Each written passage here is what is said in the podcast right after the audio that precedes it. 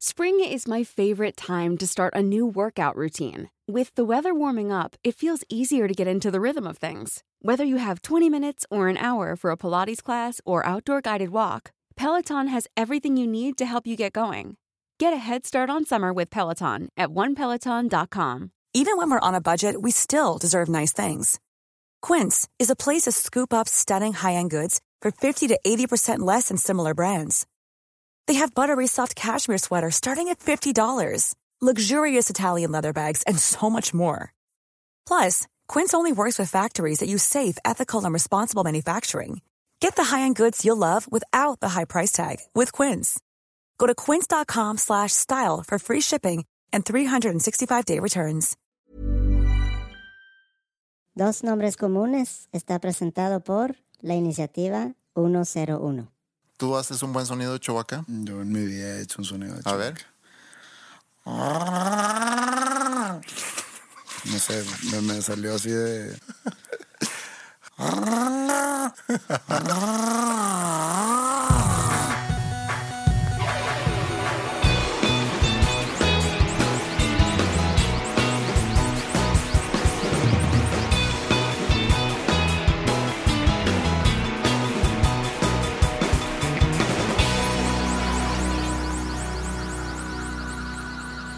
En episodios pasados hemos hecho como juegos o retos o dinámicas que, que la verdad eran, fueron muy divertidas y se me había ocurrido hacer una. Ok. Una nueva distinta a lo de los retos, que fue la última, o lo de las llamadas al pasado conforme a la edad que se leen los dados o de esas, ¿no? Haz de cuenta que es tirar tres veces un dado, que te sale una edad otra vez, Ajá. y decir un secreto de tuyo de esa edad. Ok. Entonces, ¿cómo es? Está muy padre. Me gusta. Entonces, pero es nada más para ti porque yo no voy a compartir ningún secreto. no, pues entonces, entonces no. Tiene que ser parejo. Tiene que ser para los dos. Yo puedo empezar si quieres, pero si yo lo hago, tú también lo tienes que hacer. Bueno, ándale. Bueno, saco los dados que yo tengo aquí. Tu gran aplicación de los dados Sí. Sirve tanto, te saca tantos apuros. Sí, ya me ayuda a tomar sobre decisiones todo en altas, todos los días. En altas horas de la madrugada, me- ya te imagino con tu app de los dados. Ligando con chicas en voz de que ya viste mi app. Tengo unos dados en mi celular, nena. Bueno, va. Tengo unos dados en mi Mi celular, celular. nena. ¿Quieres alcanzarlos? Lo tienes acá en tu pantalón. Chinga. Ya. Ok. Mira, tú dijiste que tres veces. ¿Qué tal si tiramos cuatro para poder alcanzar un, un- Ándale, va. más edades? Cuatro. Ok, ahí te va. El primero, cinco. Segundo, tres. Tengo ocho años. Tercero, cuatro. Y el cuarto, seis. Tengo 18. Tengo 18 años. Ok. El año es entonces 1991. Tú tenías 11 años. Tenía diez. 10. Bueno, cumplí 11 ese año, pero Sí. ya a finales. Sí, yo, yo ya cumplí 18 en abril ese año.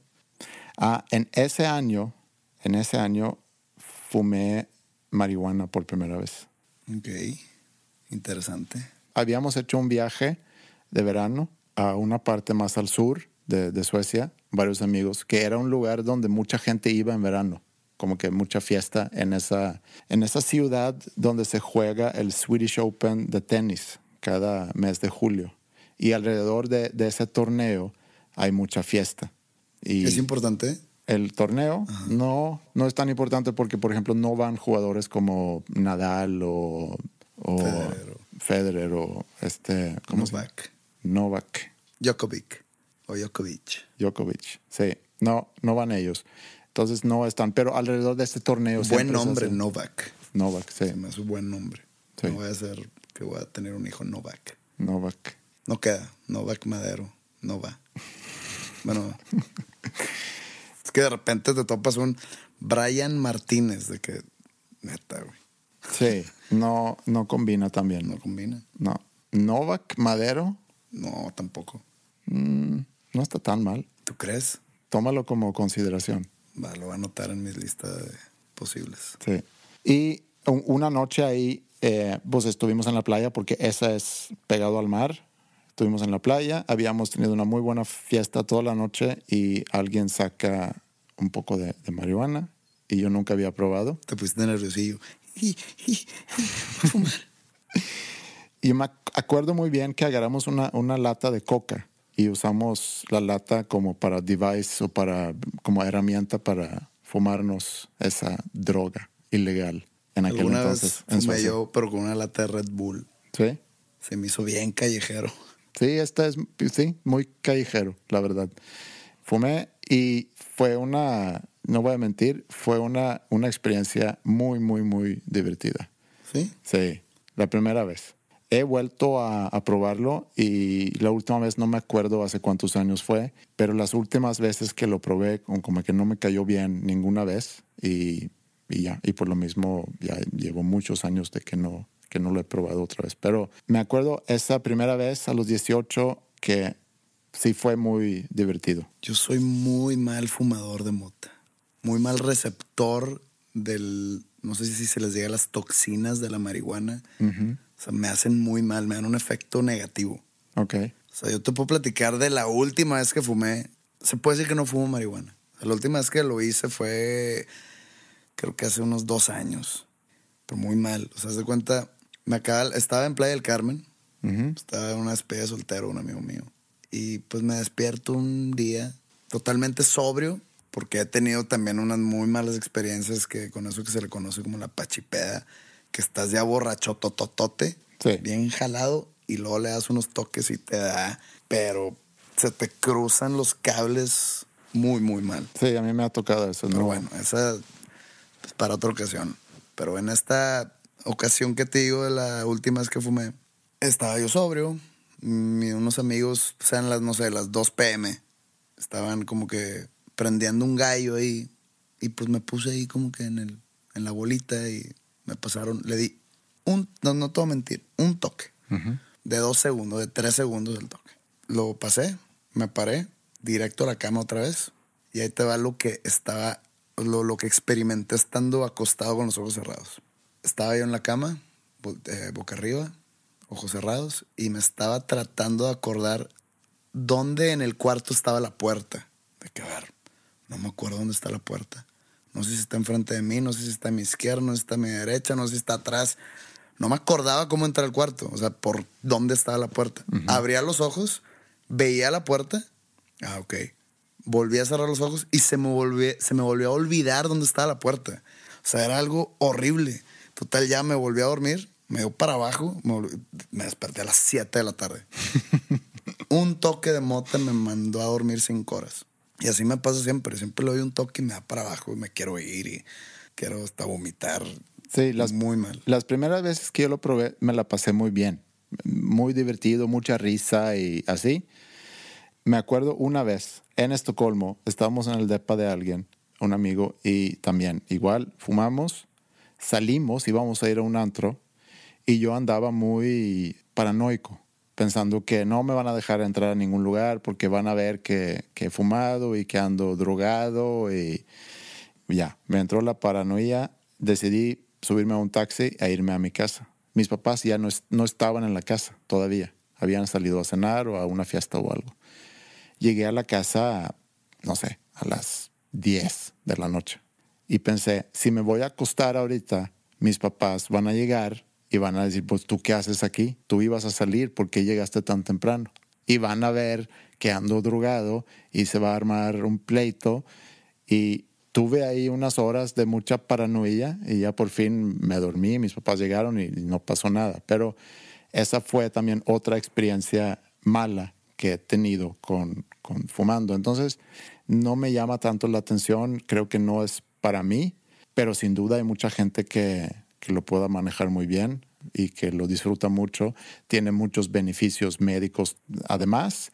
Ahorita con el debate de que si legalizarlo o no, pues ya se está legalizando, yo creo que cada vez se va a legalizar más. Tú, por ejemplo, ¿qué piensas de la legalización? No nada más de marihuana, sino de, de todo tipo de drogas. Yo digo que para mantener una paz, entre comillas, se necesitaría no legalizarla. O sea, no, no estoy en contra que sea legal. Pero estás hablando la de- consecuencia. Estoy hablando aquí en México. Pero estás hablando de qué tipo de droga? ¿De marihuana, o...? Marihuana o la que sea. En estos últimos años que vivimos en México, sobre todo la inseguridad, Mm. porque hubo una administración presidencial en México que su bandera era la guerra contra el narco y hubo demasiada violencia, demasiadas muertes. Había una guerra civil, se podría decir. Y ya no era narcos contra narcos, sino eran narcos contra la militar o el gobierno Sí. mexicano. Y muchos civiles de por medio. Mm. Entonces le hacen difícil al narco en la distribución de droga o la venta de las mismas y empiezan a buscar otros nichos de negocio, ya sea la extorsión, los secuestros, el pago de piso, el cobro de piso, todo eso que fue lo que envolvió al país en esos años, Sí. año 2007, 2008, 2009, que terminó hace realmente poco. Entonces yo creo que si le quitas esa, ese negocio a los narcos, Mm. van a empezar a buscar por otros lados. Y es donde va a empezar los secuestros para pedir rescate y como quiera asesinar al secuestrado. Van a empezar a cobrar piso en las tiendas chiquitas, en las tiendas grandes. Los ranchos y los ejidos van a ser arrebatados o expropiados por el narcotráfico. Va a reinar el terror en las calles. ¿Por qué? Porque le quitaste ya a la delincuencia organizada su, su máximo fuente de ingresos. Sí, pero yo digo que lo hagan legal y que estos carteles Se hagan como un negocio ya hagan legal. sí, pero pues es y que, que pagan impuestos. por- sí. pero es que es la belleza de todo, que es del- de lo ilegal, que no pagas impuestos. Todo es ingreso, todo, el 100%. Sí, pero imagínate poder operar totalmente legal sin tener que esconderte. Habría demasiada competencia. Entonces ya por, con las competencias... O sea, parte de- del narco es la competencia y que puedes ir a matar al otro y sigues haciendo algo ilegal. Entonces imagínate, ya haciendo una actividad legal. Y para eliminar la competencia, aquí no va a ser que, oye, pues hay que bajarle el precio porque este güey subió el precio acá y todo lo de la, la competencia económica, ahora vas, ya le vas a quitar también el, pues ve a matar al otro. Sí, pero ¿qué pasó, por ejemplo, en, en, en Estados Unidos con, durante la prohibición Del alcohol. del alcohol? Que obviamente había un chorro de contrabando de gente que seguramente antes de la prohibición estaban distribuyendo whisky, que creo que era la, la cosa en aquel entonces. Seguramente era otro tipo de alcohol, pero por alguna razón se relaciona mucho con el whisky. No sé si era nada más el whisky o si era cualquier No tipo de alcohol. enterado. Alcohol, creo que era bebidas embriagantes. No sé si la cerveza está incluida ahí, pero Sí, no sé, fíjate.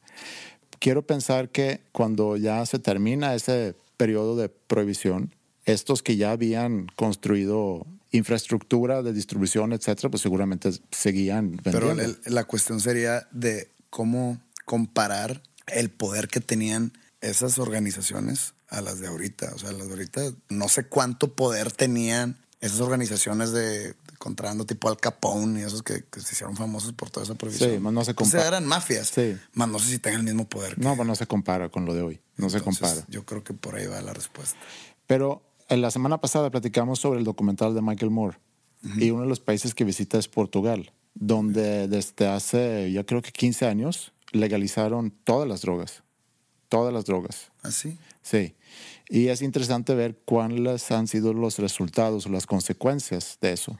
Tengo entendido que ni ha cambiado mucho en el caso de, en el sentido del uso de las drogas, pero como a contrario a, a lo que mucha gente pudiera pensar es que si legalizas todo, más gente va a empezar a consumir.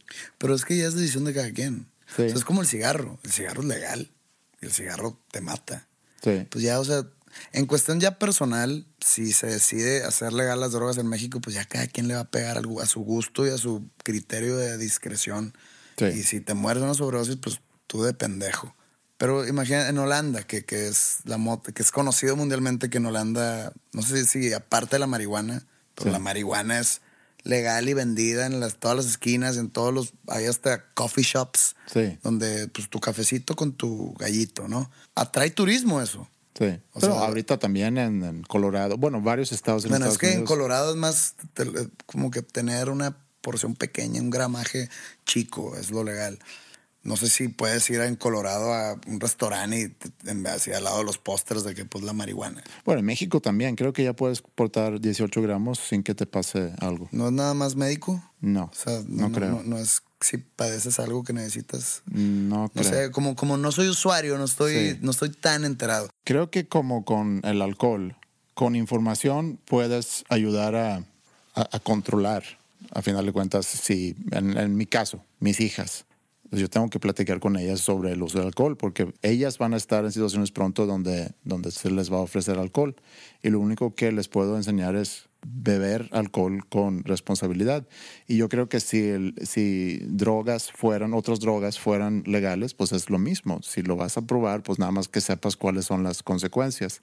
Bueno, regresando al caso de Portugal, lo que sí les ha ayudado mucho es eh, con la transmisión de HIV o VIH, que tenían un grave problema con eso en, en Portugal. Y, y con ese programa de legalizarlo, lo cual también li- libera muchos recursos para el gobierno de, dos- de no tener que estar atrás de gente y, y- y dedicarle muchas horas de... No, ya me imagino los impuestos que entran en las drogas. Pues no creo, porque también el, ten- el ponerle mucho impuesto a las drogas también fomenta que exista un mercado negro.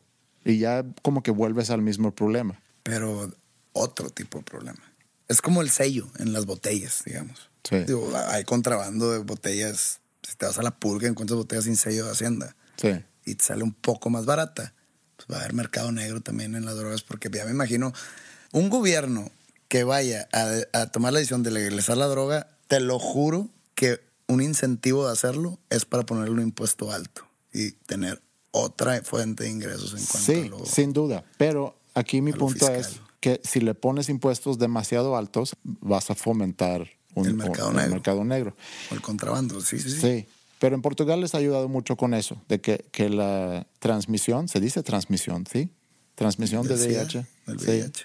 eh, se ha disminuido. Entonces, lo están viendo como un problema de salud en lugar de, de un problema tú, de crimen. Pero tú crees que cuando la legalizaron tenían eso en mente o fue una consecuencia que Sí, lo pasó sola? no. Que, ah, mira, aparte como que controlamos aquí el SIDA. No, sí lo tenía en mente porque sé que en Suiza también tienen un programa, por, por muchos años han sido un programa de, de repartir eh, jeringas, por ejemplo, para adictos, para que no usen la misma jeringa que es la causa de, de que se transmite ese tipo de enfermedades. Pero es muy interesante el tema porque si tú ves Estados Unidos como ejemplo, donde se dedica recursos enormes a combatir eh, las drogas y donde por alguna razón se volvió un tema moral en lugar de un tema de salud y donde metes la legalidad o la ilegalidad, eh, porque también se comenta eso en, el- en la película de Michael Moore, y agrégale a eso el hecho que muchos eh, cárceles en Estados Unidos son privados y entre más prisioneros tienen, pues más negocio para la cárcel. Entonces imagínate que de repente haces legal el uso de drogas. El uso de marihuana se vuelve legal. Muchos, muchos de, la- de las personas que están ahorita en cárcel en Estados Unidos es por posesión de, de marihuana o por venta de marihuana. Entonces tendrías que sacar a mucha gente de, de los cárceles o las o los cárceles, no sé cómo se llama, Las. las cárceles, pues entonces hay un negocio ahí que, que se va para abajo. Eh, es un buen tema, pero vamos a seguirle con la dinámica. Te Ok, toca, va. toca. Digo, nomás tirar. para cerrar, donde Estados Unidos también legalicen toda la droga, nos vamos a meter en un problema de seguridad aquí en México porque la gran mayoría de, de la venta de los cárteles es la, la, Claro. la exportación de ella a. Estados Unidos. Sí, yo creo que para las drogas pesadas, como dicen, eh, hablando de heroína, cocaína, etcétera, creo que va a ser un proceso muy, muy largo y, y quizá nunca se va a legalizar. Yo no, creo porque que la ya son marihuana. químicos procesados. Sí, pero creo que la marihuana ya va en camino. Hay muchos pros y contras. Definitivamente sí es un tema para debatirse. Sí, pero quiero escuchar algo revelador tuyo. Le puedes tirar. No, tú tíralo, tú eres el del app. Ok, yo tiro. Ahí va. Cinco. Tres. Uno. Tienes nueve. Cuatro. Tienes trece años. Trece años. Puberto. ¿En qué año estamos? En 90 y- 94. 94. Último tercio del 93 y la gran parte del 94. 90 fue el día, bueno, yo cumplí 13 años, estaba viviendo en Edgerton, Wisconsin. Regreso a México a los 13 años. 13 años, ¿qué estaba sucediendo? El Mundial de Estados Unidos 94. 94, el, el, el año que yo digo que es el mejor en la historia de la música. Ah, ya me acuerdo, ya, ya te voy a decir. Bueno, es un poco penoso. Fue cuando me masturbé por primera vez. Y me acordé y todo porque me, me acordé. Ese año salieron grandes discos, el 94.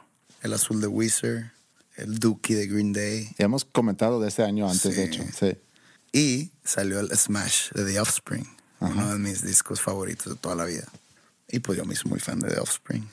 Imagínate un adolescente que no conocía la masturbación por el mundo. No sé por qué, no sé si, si sea muy tarde o, o temprano, no, no, no No, yo creo, idea. que, no, yo creo que coincide más o menos con mi primera vez de, Bueno, que, de que eso los- también. que- que nuestros escuchas nos digan, no, no sé si a los 13 años esté ahí. como- No, yo creo que es más o menos normal a esa edad. Ok. Y me acuerdo que pues yo tenía puesta una camisa que me gustaba mucho de The Offspring. Por el frente había, decía The Offspring, Yo nunca he escuchado Offspring sencillos, que veía los videos en MTV nada más. Self-Esteem, Sí, You Gotta Keep Them Separated, sí. so Come Out Pero and Play. era alguien en esa banda, te- ¿es cierto eso o no? Que alguien en esa banda era muy, muy, era un muy académico, era, tenía un doctorado. o- Sí, el guitarrista. El guitarrista. Sí. ¿Doctorado en qué? No me acuerdo, algo de física y astrología o Ya, ok. algo así, pero sí, sí, sí. Pero creo que tuvo más éxito como punk rocker. Yo creo que sí. Pero bueno, el caso es que me acuerdo que tenía esa camisa porque cuando sucedió esto, pues como que te empiezas a tocar y empiezas como que a sentir raro. Raro padre, raro bueno. Y pues de repente llega el momento de, y tú dices, "Ay, cabrón, ¿qué es este pedo? Y empiezas a sentir cosas y, y pues salen, la eyaculación, como se le conoce, y cayó en mi camisa. Entonces dije, ¿qué es esto? Yo no tenía idea. Pero ¿a poco nadie te había platicado? No, porque haz de cuenta que pues yo no veía el porno que hoy tienes alcance a. No, no, pero. Era muy difícil. Pero entre amigos no se había platicado Pues de no, eso. pues estábamos muy chiquitos para eso, creo. Ya. Entonces, pues nada más veías de que los pósters de Jenny McCarthy sin ropa, de que, ah, o de que Pamela Anderson. Entonces esa camisa obviamente la tiré y me dolió porque sí me gustaba mucho la camisa, la tiré porque según yo ya estaba ya manchada, ya no, no se iba a quitar. y aparte recuerdo el sentimiento que tuve de que ya nada va a ser igual. Acabo de cruzar una línea que ya no hay vuelta atrás. O Descubriste. sea, fue un antes y un después. Y no sé por qué el después me sentía como que oscuro, como sucio, como que ya, mi- ya, ya soy de, esa, de esas personas. Ya soy de los masturbadores. Oye, pero. ya soy de los que necesitan mi crema humectante en mi buró. Pero, pero tú que creciste en, un- en un colegio religioso, ¿tú sentiste culpa? claro. Sí. Y- hasta dije, ya no soy virgen. Ya, ¿qué le voy a decir a mis papás? Voy a llegar a la fiesta, a, la- a casa de unos amigos y voy a tener la cara de masturbador y me van a juzgar. O sea, te lo juro, o sea, me acuerdo del sentimiento. Wow, eso fue algo, muy fue algo muy pesado. Es muy fuerte. Pero eso. lo más fuerte fue el que perdí mi camisa de The Offspring. Por eso me acordé del 94. Para mí. No fue- sé si compartí además, digo, una disculpa si No, le no. causé asco o algo. No, porque es algo que todo el mundo hace. Es como ir al, al- al baño. Es algo que todo el mundo hace, pero igual y no todo el mundo lo, platica. platica. Eh, Y no me da, no, no me da pena. No. No. Tenía 13 años. no debería darte pena. Y yo creo que aquí estamos nosotros para justamente platicar de esas cosas que, que sabemos que toda la gente que escucha Y lo creo hace. que, creo que no estaba viendo ningún tipo de pornografía. Creo que estaba viendo de que, no sé, Tu camisa de la tele, no sé, estaba oyendo música, o no, no, no, no sé, pero creo que no estaba viendo nada así. Pero es interesante eso, que, que te pregunto por lo de la culpa, porque obviamente yo no crecí en un ambiente así y yo no sentí, bueno, yo no tenía noción sobre ese sentimiento de culpa. No era lo que a mí me habían educado, que por tal cosa debes de sentir culpa. Yo más bien, ahorita que dijiste que, que llegaste con tus amigos y, y que te iban a ver raro, yo más bien llegué con mis amigos y era, No, de que no saben qué pedo. no, yo también. Ahora ya se yo también. tocaron, se siente chido. Y cruzas esa línea y como dices, ya no hay para atrás. Y ya es un, es un mundo de... de Ya eres Andreas el masturbador.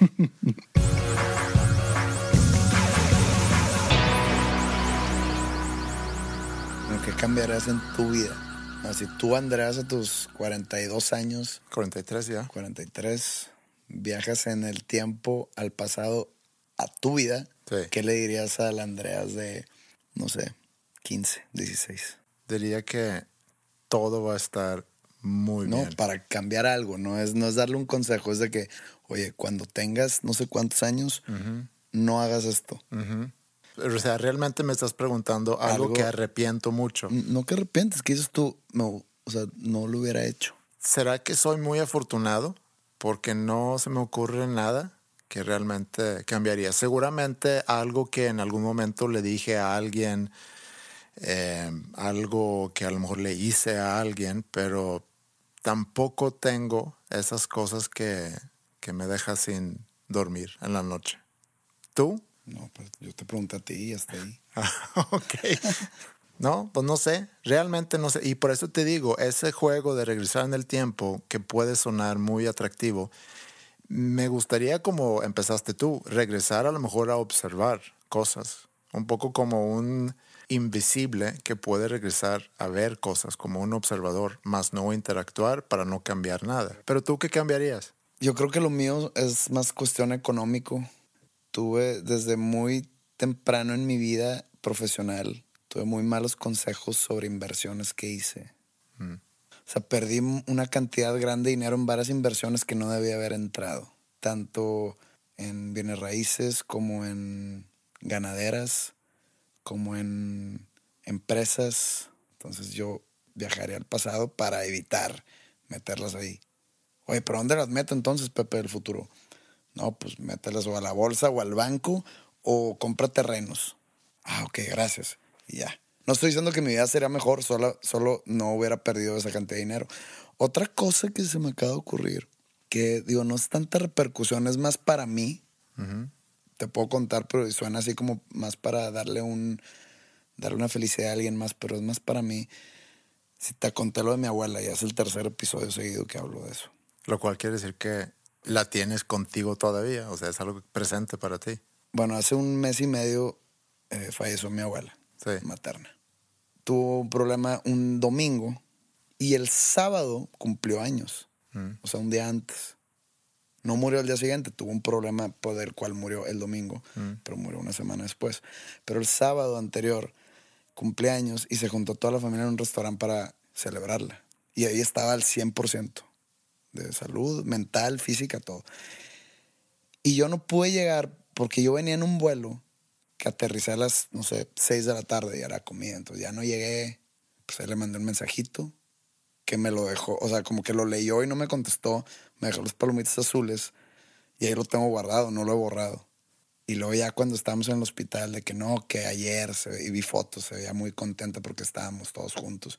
Y yo dije, madre, o sea, pudo haber estado ahí en su último día de vida Sí.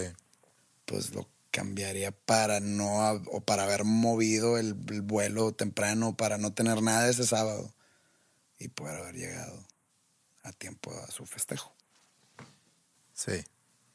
No hay nada que yo pueda decir que le pudiera ganar a eso. Se me acaba de ocurrir porque sí, o sea, sí me quedé pensando recién falleció de que pudo haber llegado, pero pues cómo sé. Sí. O sea, no hay manera de saber. A lo mejor eso es el mensaje. El día que podemos regresar en el tiempo, lo único que debería ser permitido es para poder hacer ese tipo de cosas, de pasar más tiempo con la gente que más queremos, no para hacernos más ricos ni para matar a otras personas que según nosotros han causado un daño a la humanidad, aunque sabemos que causaron un daño a la humanidad, pero no sabemos cuáles son las Son, consecuencias son de... parte del ciclo del tiempo. Sí. Pero me gustó eso. Pues bueno.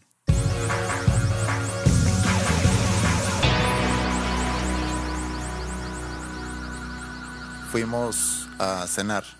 Me la pasé muy, muy bien. Yo también. Se me hizo eh, una noche muy padre.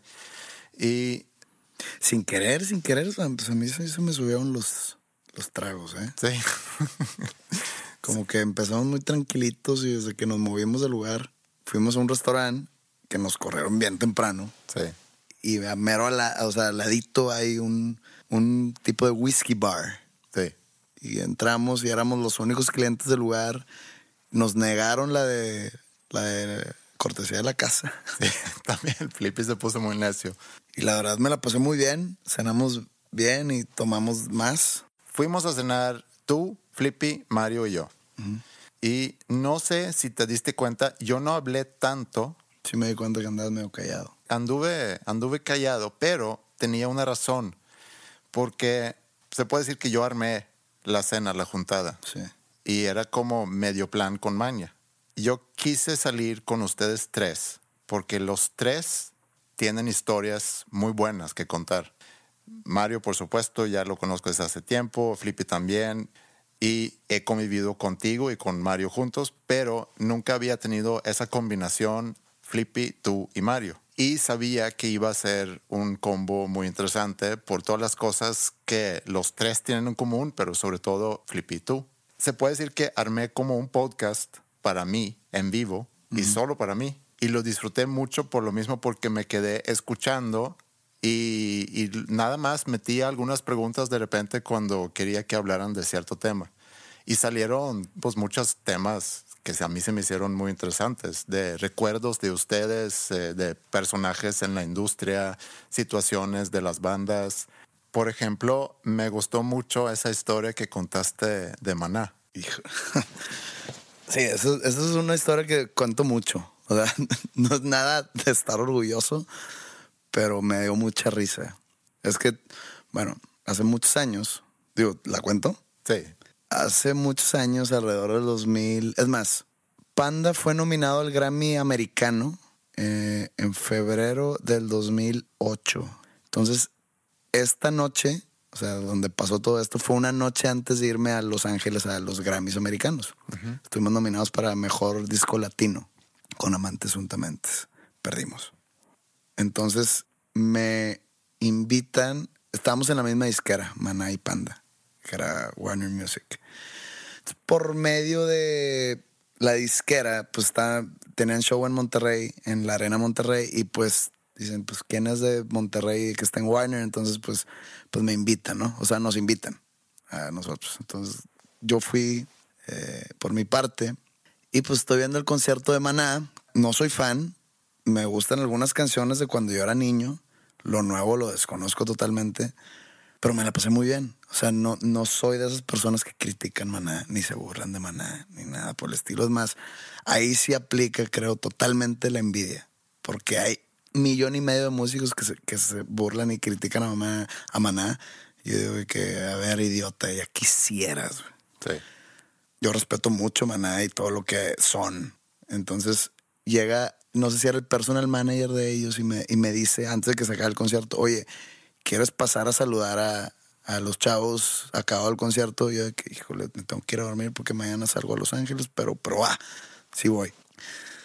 Entonces, pues me paso backstage y cada uno tiene su camerino propio, al contrario de como lo he vivido yo, en que los cuatro tenemos un camerino nada más, que yo no es problema. Es más, cuando me empezaron a hacer el, el rider para mi proyecto solista, hasta me, me dicen de que, oye, ¿y vas a querer tu camerino propio y el de tu banda otro? Yo de que, no, de que ponme el camerino con, con mi banda, no, no pasa nada. Es más mejor. Entonces, soy muy así, no, no soy tan solitario en ese aspecto. Entonces llego y me instalo en el camerino de Alex, el baterista. Y estaba él y su esposa y creo que otras personas. Entonces, pues empezó a platicar con Alex y pues me ofrece de tomar y pues empiezo a tomar. Una hora se pasa, una hora y media. En eso como que les traen a unos chavillos que los chavillos llegan con sus tambores de batería y con sus platillos y para que Alex se los firmara. Entonces, pues entre que se toma la foto y, se lo- y les firma los instrumentos, él me presenta a los chavillos de que, miren, les presento a Pedro de Panda. Chinga tu madre. Llevo una hora y media aquí y me dices Pedro. Total, ya como que me dio risa. Le dije, soy Pepe. güey. Ay, discúlpame. Total, ya me despido. No porque me dijo Pedro, sino porque me tenía que ir a dormir. Y en la salida, este, me topo con mucha gente afuera de otro camerino y resulta que era el camerino de Fer, el vocalista. Entro y era totalmente otro ambiente. Era ambiente de fiesta, había 10 mil personas y pues me llevan para saludar a Fer. Digo, espero no estar hablando mal de él y que si escucha esto no se, no se enoje, no voy a decir ninguna mentira y no es nada malo, simplemente Fer, si escuchas esto, haznos el favor, nada más compártelo en tus redes y ayúdanos a hacerlo viral esto. y también Alex. Y Alex también, por Entonces, supuesto. pues Fer estaba un poco borracho. Y cuando digo un poco, me, este, me refiero a mucho. Y él trae en la mano una botella de tequila. Entonces él está tomando directo del pico. Y lo conozco y Como buen tapatillo. como buen tapatío. Entonces llego y me presento y, y me dice, sí, sí, sé quién eres. ¿Cómo has estado? ¿Qué, qué, qué?" Yo, no, pues le cuento, mañana voy a los Grammys americanos, tú has de haber ganado un montón y pues ojalá y me toque ganar mi primero, lo cual no gané, pero... Entonces pone su mano en mi hombro y me empieza a hablar a tres centímetros de mi cara. Entonces, cuánto imagínate, todo su aliento tequilero me está llegando directo a mis nostriles. Close talker. Close Talker. Y nomás me dice, yo estoy muy triste porque cuando este mundo llegue a su fin, cuando este mundo se acabe, no va a existir otro Beethoven, no va a existir otro Albert Einstein, no existirá otro Robert Redford o Brad Pitt y no va a existir otro panda. Entonces yo dije, "A la verga. Dije, no, pues qué profundo, mi Fer. No, pues fíjate que yo me tengo que ir, entonces me despido, un placer. Carnalito, que te vaya muy bien. Me fui y dije, ah, su madre. El tequila en todo su esplendor. Pero bueno, esa es mi, mi experiencia con Maná. Me los he topado en otras ocasiones, por ejemplo, en los, en los premios MTV del 2009, no me acuerdo qué año que fueron en Guadalajara. Eh, nos fuimos al restaurante de Alex y ahí como que estuvieron. ¡Ey, Pero- Pedro! ¿No? No, pero mu- muy o sea, me cayeron bien. Uno me dijo el nombre equivocado y el otro, este, no sé, no Te sé qué me dijo, pero Te comparó con Beethoven. Con Beethoven y- Ujú. Albert Einstein. y este, me la pasé muy bien. Es una historia que nunca se me va a olvidar. Sí, es una muy buena historia. Y así como hubo esas historias, hubo muchas en la cena del viernes. Sí, y otra cosa que también platicamos, y, y cuando estás así en, en- en ese tipo de, de cena o ese tipo de velada o cuando sales así cuatro amigos a platicar y a recordar cosas profesionales, en el caso de ustedes, Flippy y tú sobre todo, y también tienes la oportunidad de conocer más sobre, sobre una persona, como por ejemplo Flippy habló mucho de su, eh, no voy a decir fanatismo, pero es muy fan de, de Chuck Palahniuk, por ejemplo. Sí, el eso autor. también, eso también no me lo esperaba. Sí, o sea, es un buen, es un buen dato de él que tú a lo mejor te llevas de esa noche. Yo me lo sabía porque hasta me acuerdo hace unos años anduve yo en McAllen, en Texas, y me dice Flippy, oye, andas ahí, por favor, búscate un, un comic store un, un bookstore o un- una librería eh, y búscate por favor un cómic que sacaron de, de Fight Club. Y, Bueno, Chuck Palahniuk es un autor que se hizo muy famoso porque él escribió un libro llamado Fight Club, Sí. del cual hicieron una película que sale Brad Pitt y se hizo muy famosa. Y ha hecho otros libros. Es un autor muy, con un estilo muy peculiar, muy, muy, muy crudo, muy... Es muy gráfico y a la vez puede ser muy asqueroso en las historias que cuenta. Yo no leí Fight Club, pero leí Lullaby, leí Beautiful You y leí Damned. sí.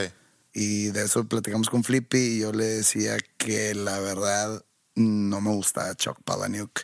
Le di muchas oportunidades porque se me hace interesante las premisas mayores, pero que ya en los libros se debraya y pues no sé, no, no, no, no, no comparte su gusto con él. Y, y hablamos también de otro libro del que se llama Choke, Sí. que yo no he leído, que tú tampoco habías leído. Pero vi la película. pues la premisa de película es eh, un señor que eh, en una comida, en un restaurante, se le atora la comida y se empieza a ahogar. Y hay otro señor en el mismo restaurante que le aplica eh, la maniobra de Heimlich y lo salva. Y se crea un lazo entre ellos dos. Y el señor que lo salva lo empieza a mandar, eh, no sé, cartas de Navidad y como que se mantiene en contacto porque siente ese lazo que le tocó salvarle la vida a ese señor. Entonces el salvado eh, empieza a, a- a- Empieza a actuar, que, que, se, que se ahoga en otros restaurantes y empieza a hacer un culto. Entonces él, él es visto como una cierta figura mesiánica por los que le salvaron la vida. Sí. Esa es la premisa. Y pues. bueno, hablamos de eso y en eso Mario cuenta cuando a él le tocó eh, salvarle la vida a su hija porque en una comida que tuvieron, ella, a ella se lo atoró la comida y, y él le aplica la maniobra de Heimlich y saca la Me sirvió comida. mucho esa historia porque yo no sé cómo, no sabía cómo hacerla, pero ahora Mario nos explicó Sí. y ya, y ya sé cómo. Sí, de hecho tú como que te clavaste mucho y empezaste a preguntarle muchas cosas a Mario. ¿Te llamó la atención la historia que contó? Eh, bueno, la historia se revuelve en que él va con su familia Sí. a un parque de diversiones o a un parque acuático. Sí. Era un parque acuático. Y pues están comiendo y a su niña está comiendo una hamburguesa y, y se le atora. Y cuando se te atora algo en la tráquea, tapa todas tus vías respiratorias. La nariz, la boca. Entonces no puede respirar y que la niña le, le agarra el brazo a Mario lo empieza como que a pellizcar y Mario se da cuenta que se está ahogando y que no lo pensó dos veces y la, la agarró así por la espalda con las manos aquí en la... donde, donde acaban las costillas, la boca del estómago, digamos. Y que a- la apretó para adentro y para arriba y que en eso sintió que el pedazo de carne se le cae en, el, en, en la mano Sí. y que ya su hija ya había librado ya las vías respiratorias para respirar y, y que el, su sentimiento fue que aparte de haberle dado la vida a su hija cuando nació, que le salvó la vida, entonces fue como que un sentimiento muy similar cuando nació a ese momento. Sí. Que yo no sé qué se siente, tú ya tienes dos hijas, pero yo no, o sea, por ejemplo, mis papás, amigos míos papás dicen que pues es un tipo de amor que no sabías que existía, o que no lo conocías, que yo no lo he conocido y espero alguna vez conocerlo, pero pues decía Mario, es como si hubiera vuelto a nacer. Sí. Y luego yo le empecé a preguntar de que, oye, este, ¿y qué pasa si, por ejemplo, estoy comiendo yo solo y, pues no hay nadie a mi alrededor a hacerme eso y pues yo no puedo pegarme? Entonces él me empieza a decir de que, pues es que mira, y se para de donde estábamos y agarra una silla y me empieza a ens- enseñar cómo con el respaldo de la silla te dejas caer sobre el respaldo de la silla y, y que eso te ayuda para escupir. Entonces como yo me empecé a clavar mucho porque dije, "Oye, en verdad yo soy de esas personas que acostumbran a comer solo Sí, y vives solo. y vivo solo. Entonces yo me, el fin de semana empecé a cambiar focos y la silla más cercana que tenía a mí era una silla con rueditas. Y la verdad me dio, me da floje- me dio flojería al, al comedor por una silla así estable. Dije, no hay pedo, pues digo, no me va a pasar nada. Pero mientras estaba cambiando un foco, dije, si esto se me mueve y me caigo, me pego en el cuello, en la cabeza, nadie me va a encontrar. Nadie tiene llaves de mi apartamento. Nadie va a llamar a la policía porque nadie va a saber. Nomás de repente a la semana decir, oye, ¿y Pepe? No ha venido, no se ha juntado, no ha hablado, no se ha reportado. En dos, en dos, tres semanas van a entrar los bomberos o algo a mi cuarto, a mi departamento, y me van a encontrar ahí ya de pude, de que pudriéndome con tres gusanos y cucarachas en mis ojos y demás. Y, y pues sí, como que no, no me dio miedo, sino me empecé a clavar más de qué pasa si estoy solo y me empezó a ahogar.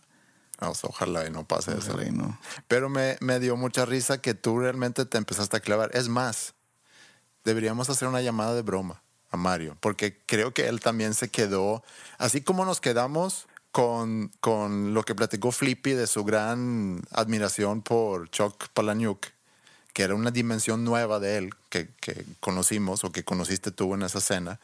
De ti también conocimos en esa cena tu preocupación de poder salvarte la vida. Salva- autosalvarme la vida. Auto salvarte la vida, deberías de llamarle y deberías de decir que, está- que estás en una mueblería y que estás buscando la silla perfecta para, para poder salvarte la vida. Anda, anda, anda. Llam- idea. llámale y, y nada más pon el, el teléfono al lado del micrófono, ponlo en speaker y ponlo al lado del, del micrófono. Sí. Marcando.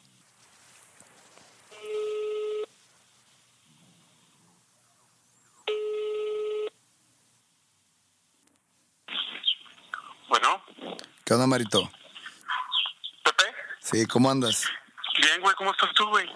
Bien, güey, oye, este, ¿te acuerdas de el viernes que, que estábamos hablando en la cena sobre lo de la maniobra Heimlich y todo eso. Ok, sí, sí, sí. Que ¿Pasó algo, güey? no, no, y pues yo me quedé preocupado, güey.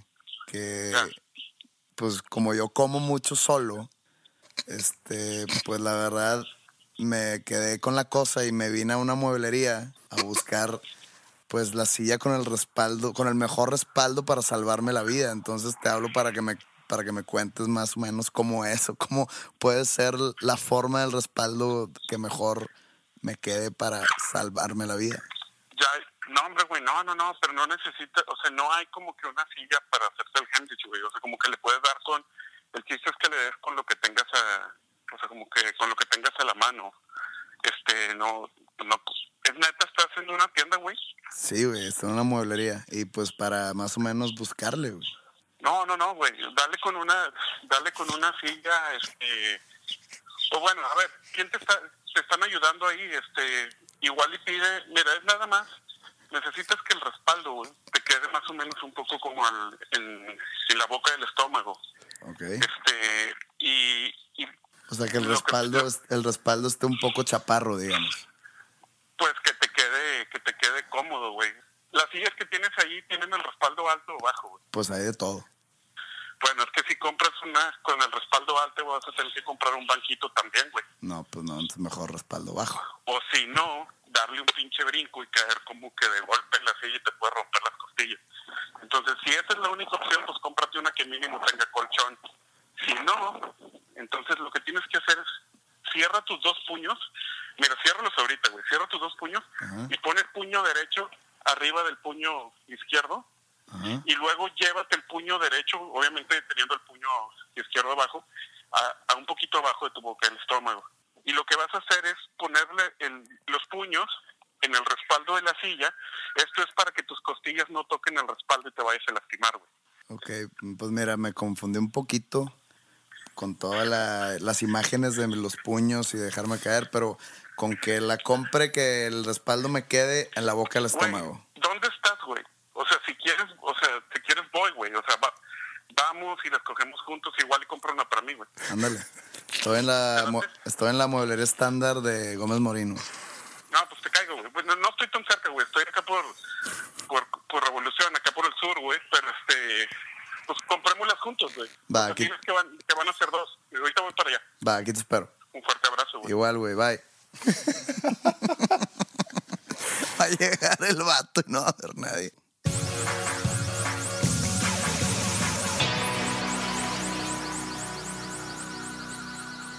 Yo creo que muchos hombres casados y seguramente mujeres casadas también, o simplemente parejas, no tienes que estar ni casado ni casada, pero cuando ya llevas tiempo en la relación, seguramente piensan en, en cómo sería ser soltero o soltera. Y ya cuando tienes familia, más lo pudiera entender de que cómo sería no tener esa responsabilidad de una familia, sino poder irse por la vida como, como uno quiera, ¿no? En mi caso, es un poco al revés. Yo estoy realmente, y no lo digo nada más como un coqueteo o como para sonar diferente o lo que tú quieras, o sonar muy romántico, pero es muy genuino lo que voy a decir. Es el que yo estoy muy contento con el hecho que yo me haya casado y que, y que estoy ahorita en la situación que estoy, porque antes de conocer a Ingrid, y eso lo he dicho antes, que casi no tenía novias porque era muy cartón. No sé cómo traducir cartón a una expresión que se pueda entender en todo el continente. Penoso. Muy malo siendo soltero. Sí, muy malo siendo soltero. No sabía cómo pedirle salir a una cita a alguien y las pocas veces que salí a una cita mm, creo que eran desastres. Entonces me siento muy cómodo en mi situación. Es más, he pensado en, en ocasiones cuando, porque ya estoy en una edad donde te vas enterando que papás de amigas de, de tus hijas o de mis hijas se divorcian o, o se separan. Lo primero que yo pienso siempre es, ay, qué flojera. O sea, qué flojera, no qué flojera que no funcionó la relación, sino qué flojera la logística de tenerte que separar, de buscarte otro lugar donde vivir, de coordinar con para ver a tus hijas o dividir responsabilidades económicas, qué sé yo. se me hace un problema muy grande. Y entiendo que si tú estás en una relación que no funciona, eso es lo que debes de hacer. Y a lo mejor por lo mismo que, que estoy en una relación que funciona, a lo mejor lo veo por el lado de la, de la flojera o de la logística que, que implica. Pero realmente no sabría cómo, cómo hacer un date. ¿Tú eres bueno para, para dates o, o- o en tu vida? Pues no es que sea bueno o malo, no, simplemente es llegar sin tener una estrategia. O sea, llegar y, digo, va a sonar muy cliché, pero eso los clichés son clichés por algo, pero es como llegar y ser tú mismo. Nada más llegar y platicar sin tener que impresionar a nadie ni actuar de cierta manera para caer bien, nada más ser tú mismo. Si le caes bien, muy bien. Si le caes mal, pues ella se la pierde. Punto. Así, o sea, no es estrategia ni nada, nomás no es ser un, buen soltero o un mal soltero, ser buen conquistador o no, sino hay algunas personas que les gustas y algo otras que no. Sí. Punto. Claro. Así, así lo veo yo. Sí. Y también creo que está relacionado porque a final de cuentas llevo mucho tiempo en mi relación actual y, y cuando era más joven, pues obviamente que tiene que ver con inseguridades que tienes, que, que si la invito y si me rechaza y si no le caigo bien y, y obviamente que ahorita seguramente tengo otra seguridad que en el momento de, de estar soltero ahorita, si llegase a ser soltero, cosa que no tengo ningún plan de eso, pero jugando con esa hipótesis, a lo mejor se me daría más fácil manejar un date. Pero quisiera ponerte a ti ese reto. Yo acabo de perder aquí el reto y, me toca prepararme bien para la próxima semana para interpretar una canción tuya. Pero quisiera yo ponerte un reto a ti y es hacer lo que se llama speed dating. ¿Sabes qué es speed dating? Lo vi en alguna película o en una serie, no me acuerdo qué era, que te sientas por dos minutos con una persona y luego te cambias a otra y a otra y así hasta que haces clic, ¿no? Sí, o no haces clic simplemente, pero sí, hay muchas formas ya para, para conocer, a- a- en el caso de nosotros, a chavas o a mujeres o a señoras. Y una cosa que se inventó, no sé quién lo inventó, pero es justamente hacer speed dating para poder probar en, en un lapso muy corto de tiempo diferentes alternativas, diferentes, conocer diferentes personas para ver si es que con alguien de ellas tengas eh, clic o tengas eh, algo en común que se presta para que luego ya salgan a un date ya más, más formal o más largo. Entonces, yo he contactado a cuatro mujeres, diferentes mujeres, que están aquí en Skype listas para hacer speed dating contigo Ok. Para ver cómo, cómo funciona y a ver si hay con alguien de ellas. Vamos a también jugar aquí como si los dos fuéramos solteros. Yo te llevo como amigo a este lugar porque te veo con mucha necesidad de conocer una mujer y he conseguido que tú puedas participar en un speed dating con estas cuatro mujeres y me gustaría que, que escuchas, que tratas de interactuar con, con ellas, obviamente, y para ver si con alguien de ellas pudieras considerar ya salir más veces. Ok. ¿Sí? Ok. Eh, bueno, las reglas son estas. Vas a tener dos vueltas, o sea, vas a poder platicar dos veces con, con cada una. Son muy cortas las interacciones y va a sonar un, ¿cómo se llama? Una alarma o algo cuando toca ya cambiar. E independientemente donde estén ustedes en la conversación, tienen que, tienen que cambiar. Ok. Hagamos una vuelta y luego ya podemos platicar un poco sobre tus primeras impresiones, ¿te parece? Ok. Hola, soy Mónica. Hola, Mónica. Tengo 22 años, te pareces como a un tío mío. ¿Qué haces tú? ¿A qué te dedicas? Soy músico, toco, canto, etcétera. ¿A poco? ¿Conoces a David Guetta? ¿Y así tipo, tipo se llevan? No, no, no, no tengo el gusto. ¿Te gustan los antros? A mí me encantan. O sea, mis amigas y yo siempre vamos y nos regalan botellas y cosas porque como que somos popos, ¿sacas? ¿Popo? Popus. Ah, popus. Populares. Sí. Ok. eh, no, fíjate que yo. Ahí tienes, Cambio. que, ahí tienes que cambiar. Hola, hola. ¿Cómo te llamas? Hola, soy Concepción. Ay, qué nombre tan duro. Ay, mi amor, dime Conchita. Oye, te ves muy joven. Pudiera ser tu mamá. Ah, sí, de hecho sí. Supe que te gusta Arjona. Mm, me encanta Arjona. Su profundidad, su masculinidad, todo su ser. ¿Sabías que es un alma muy vieja? No, o sea, no, no soy tan fan de Arjona, me gustan un par de canciones de él, pero sí para saber de él, no. Mi astróloga dijo que anduvimos de cerca en una vida pasada. Sabes, él canta Yo vivo del olor que, que expulsa tu blusa. ¿Tú quisieras vivir del olor que expulsa mi blusa, Pepe? ¿Sí? Mm, ¿Sí? Preferiría no. Ay, tienes que cambiar otra vez. Hola, Pepe. Hola, Soy yo, Malena. ¿Te recuerdas de mí? la del podcast. Hablamos hace un par de semanas. Sí, sí, sí, ya me acordé de ti. Siento que te burlaste de mí. No, no era burla, es que simplemente me, no sé, se me hizo raro que no supieras para quién trabajabas. Tú vas a pensar que es muy fácil hacer lo que yo hago. Pero ¿qué es lo que realmente haces? Ay, como si no supieras, no te hagas. Te crees muy interesante porque tienes un podcast y cantas y eres famoso y así. Pero dime qué es lo que haces. Quiero saber. Árale, ahí tienes que cambiar otra vez. Привет. Меня зовут Natasha. Eh, oui. Yo soy de Rusia.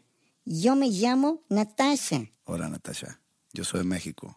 Yo te mandé fotos de mí por mail este fin de semana. ¿Viste mis fotos? Eh, no, no, creo que no me llegó el mail. Quizá tú pensar que yo no tenía nada que ofrecer más que cuerpo bonito. ¿Eres un chico superficial? Pues digamos que en esta ocasión sí, sí lo sería. ¿Tú quizá pensar que mujer como yo no es quien presentar a papá y mamá? Yo me porto bien con mamá y papá. En recámara no. En recámara te portas mal para mamá y papá. Ya fue la primera ronda. ¿Cómo, qué te parecieron estas chicas, chavas, señoras? Pues un poco complicadas las cuatro. ¿Hay alguien que hasta ahorita te, te llama la atención? Me irá por la señora. ¿Sí? Nomás que no, que no empiece a, a hacer poesías de Arjona Conchita. con Chita. Ujú. Sí, porque la primera, eso de David Guetta y que los antros, así como que no, no estoy ya para esas cosas. Y con Malena se me hace, digamos que una mujer muy hueca. Ok. Y la, la rusa le entendía una palabra cada seis. Entonces, Bueno, te va a tocar eh, una segunda ronda y, y pues ahí vemos si, si hay chance que, que consigas un date más formal. Ya te googleé, Pepe. Ya sé quién eres tú. O sea, eres famoso en Insta, tipo 100 mil followers y así. O sea, wow. Fácil quería una cita contigo. Pero, tipo, pasa por mí ya. Primero vamos al Bruges, luego al Mystery, soy VIP, y de ahí vamos al Club Viper. Obi, soy VIP ahí también. ¿Te late? mm, tomaré un chequeo de lluvia esta ocasión. Hola, Concepción.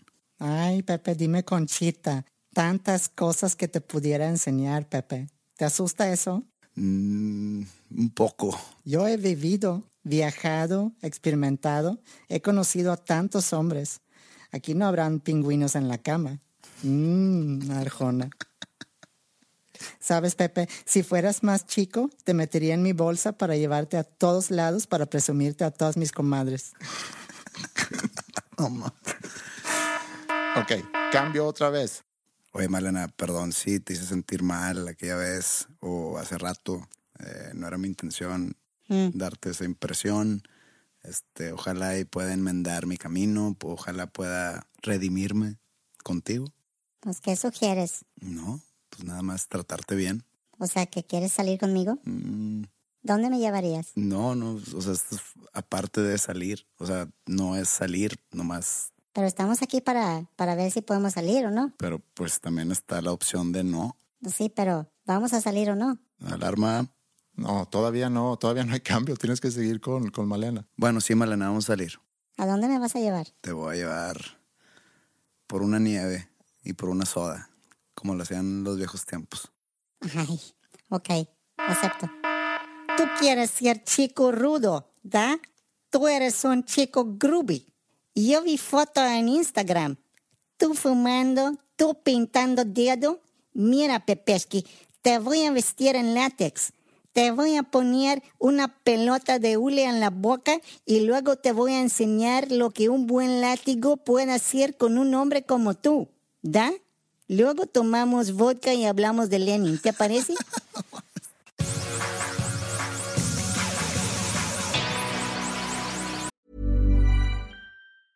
Hey, it's Ryan Reynolds, and I'm here with Keith, co star of my upcoming film, If, only in theaters, May 17th. Do you want to tell people the big news? All right, I'll do it. Sign up now and you'll get unlimited for $15 a month in six months of Paramount Plus Essential Plan on us. Mintmobile.com slash switch. Upfront payment of $45 equivalent to $15 per month. Unlimited over 40 gigabytes per month. Face lower speeds. Videos at 480p. Active Mint customers by 531.24 get six months of Paramount Plus Essential Plan. Auto renews after six months. Offer ends May 31st, 2024. Separate Paramount Plus registration required. Terms and conditions apply if rated PG. Wow. Nice. Yeah. What you're hearing are the sounds of people everywhere putting on Bombas socks, underwear, and t-shirts made from absurdly soft materials that feel like plush clouds. Yeah, that plush. And the best part? For every item you purchase, Bombas donates another to someone facing homelessness. Bombas. Big comfort for everyone. Go to bombas.com slash ACAST and use code ACAST for 20% off your first purchase. That's bombas.com slash ACAST. Code ACAST. Como te decía hace rato, mientras tú estabas festejando en el rancho, yo me encontraba... No, en el rancho todavía no pasaba el juego. En el, cuando estaba yo en el rancho todavía no... No, no, pero estabas Ah. en una fiesta. Sí, cumplían años dos amigos. Ujú. Y yo me pasé el, tanto el viernes como el sábado en un colegio aquí de la ciudad. Me habían invitado nuevamente a ser tallerista en, en algo que se llama el Encuentro de Valores, donde se juntan chicos y chicas de, de diferentes secundarias aquí de la ciudad y ahí participan en diferentes talleres. Y a mí me toca platicar con ellos sobre la importancia de que conozcas más sobre ti mismo para poder tomar mejores decisiones eventualmente cuando te toca escoger qué estudiar, etc. Un tema que hemos platicado en algunas ocasiones aquí antes, pero el punto es que entre más conoces sobre tus gustos, disgustos, tus intereses, talentos y pasiones, y si te vas guiando por eso, vas a tomar mejores decisiones ya al futuro. De eso se trata la, la plática. Además, volví a ver este fin de semana la película Inception. Buena, es buena esa. Sí, es muy buena esa película. El, el soundtrack se me hace increíble y la película también me gusta mucho. Y para los que no han visto esa película, y, y no quiero eh, dar ningún spoiler, pero se meten en los sueños de las personas para manipular el inconsciente de, de esa persona. plantar una idea. Y implantar una idea, exacto.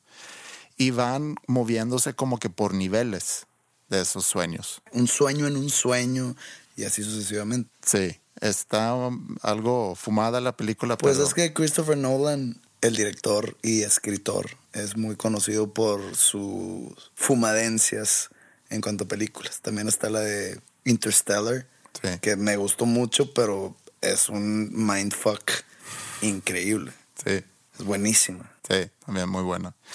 Y entonces quiero hacer algo que se relaciona tanto con mi plática como con esa película. Y lo pudiéramos llamar pelar la cebolla, donde tanto tú como yo somos cebollas y vamos a ir quitando capas de la cebolla, tratando de llegar al, al centro de esa cebolla o al centro El de, núcleo. Al núcleo de nosotros, en este caso. Para nada más dar un ejemplo, y ese es el mismo ejemplo que doy en la plática con los chavos. Si yo me volteo para atrás y, y pienso sobre cómo llegué a hacer lo que estoy haciendo ahorita, encuentro varios puntos o varias cosas que son como que claves en mi vida. Y, y mi mensaje cuando estoy hablando con estos chavos en la plática es, en lugar de llegar a, a mi edad y voltearte para atrás y encontrar esos puntos, trata de una vez a ver cuáles pudieran ser esos puntos y trata de llegar a esos puntos para luego ya seguir al que sigue. Y lo que les cuento es que yo tenía ese sueño de ser músico de chavo. Cuando tenía 15, 16 años yo le pedí a mi hermano que me enseñara a tocar guitarra porque él era el músico de la casa. Él me enseñó a tocar y aprendí pues unos cuantos acordes y sacaba canciones y cantaba y según eso yo ya era la gran cosa, ¿no? Tocando guitarra. De hecho, había un chavo, un vecino, vecino mío, que se enteró que yo estaba tocando guitarra y me pidió que yo le diera clases a él. Y fui a su casa una vez a la semana y le daba clases de guitarra. Y él sí se clavó mucho y se hizo músico. De hecho, si quieres te pongo aquí una, una canción que, que él compuso y que canta. ¿Es famoso? Sí, vas a saber cuál es. ¿Y tú le enseñaste a tocar? Le enseñé a tocar guitarra, sí. No mames. ¿Y sé cuál es la canción? Sí. Esto es un buen fun fact, ¿verdad?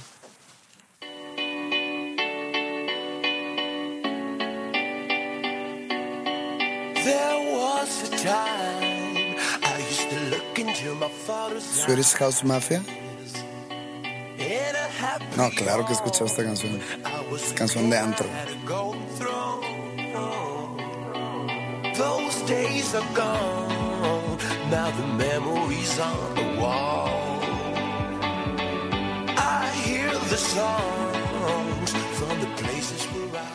¿Él es el que canta? Sí, él canta y la compuso.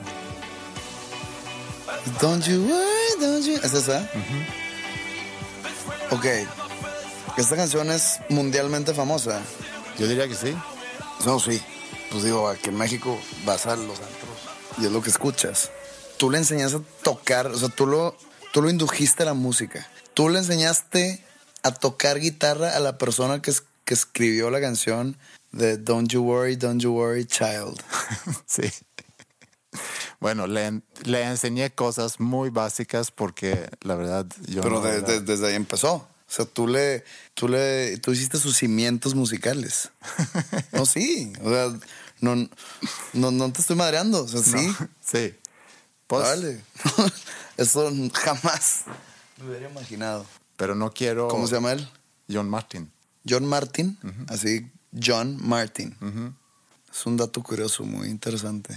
Yo le daba clases de guitarra un rato a él y a un amigo de él que tenían una banda y luego ya formaron su banda, hicieron su banda. Me acuerdo que eran muy fans, le enseñaba canciones de Pearl Jam. Es muy difícil tocar guitarra a las canciones de Pearl Jam. Bueno, pues acordes, es lo que Son- yo son tocaba. canciones, o sea, en acordes mayores, menores. Ujú. O ya los arreglos. No, no, no. Acordes, sí. Por eso te digo.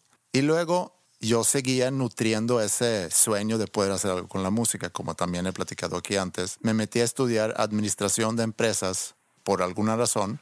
Parte porque pues, medio me, me llamaba la atención y también porque mi papá me decía que es una buena carrera. Como muchos que estudian su carrera, se van guiando por sus papás.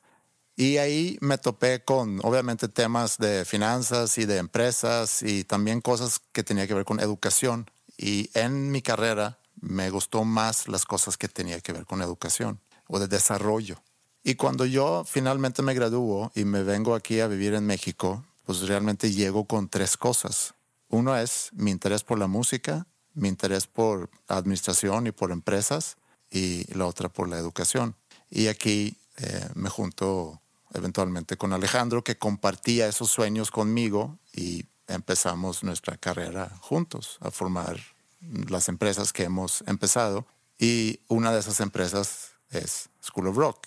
Cuando entonces me volteo para atrás y veo cómo es que llegué a tener una escuela de música, mi propio negocio, pues ya se vuelve más evidente cuando hago ese recorrido hacia atrás y veo que me interesaba la música, en algún momento daba clases de música, estudié administración, quería tener mi empresa y, La educación, pues. y la educación. Todo está plasmado en un mismo concepto que es School of Rock. Sí, pero mi mensaje entonces cuando doy esa plática es que no llegues a esa conclusión ya siendo grande, porque la conclusión a la cual puedes llegar siendo grande es que, que no fui por mis intereses. No me guié por mis intereses, sino me guié por factores externos o por lo que esperaba el entorno de mí, a lo mejor lo que mis amigos iban a estudiar o lo que mis papás me decían que debería de estudiar. Lo importante entonces es que tú realmente sepas quién eres y cuáles son tus intereses para que vayas tomando decisiones en función de eso. Y de ahí nace entonces la idea de hacer pelar la cebolla, tú y yo. Vamos.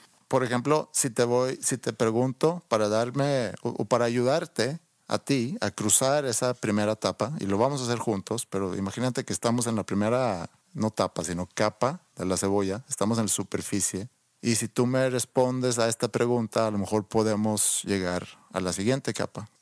¿Qué es algo que siempre te da gusto hacer aunque estés cansado? Actividad. Sí. No tiene que ser algo de mi trabajo ni nada, ¿verdad? Puede ser tu trabajo. No, pero puede ser, estoy cansado, pero Puede ser cualquier cosa. pues dar un concierto. Pero el dar un concierto no, no, no puedo, hacer cuenta, no estoy tirado en mi casa de que, ¿qué se me ocurre? Deja dar un concierto. No, pues no, no, o sea, pero no. tú puedes llegar al venue y puedes haber Ah, puedo tenido estar un muy cansado y- mal día o... Ah, sí, y voy y ahí se me olvida todo en el concierto. Por más cansado que esté, la adrenalina o la energía o lo que sea, el cuerpo se te prende y, y lo acabas y puedes sacar más cansado, pero lo disfrutaste. Sí. Como te digo, la emoción de parte de un escenario, este, la satisfacción y el ver a tanta gente que le gusta tu música, el regresarle algo a esa gente que tanto te ha dado, dar un buen show. Sí. O sea, siempre me concentro en dar un buen show, por más que, pues digo, no tengo la aptitud total del canto, pero pues doy un buen show y la gente se, se da cuenta que, que estás dando un buen show. Todos son factores. Y creo que la respuesta es algo obvio, pero está bien. O sea, es, es un gran lujo, creo yo, de que tu trabajo sea algo que hagas, o sea, que puedas hacer, aunque estés cansado y aunque estés agobiado, lo que sea. Es diferente el, el estar cansado y subirte al escenario que el estar cansado y tener una gira de medios o de dar entrevistas. o- Sí, porque es totalmente diferente. Esa es la, la siguiente pregunta. Ah. Dime algo que tienes que hacer, pero que para nada te gusta hacerlo. Promoción. Ok. O sea, no, no, no es que no me guste, no. O sea, aparte que es necesario, no es que no me guste, es más que es muy repetitivo y es muy cansado y es...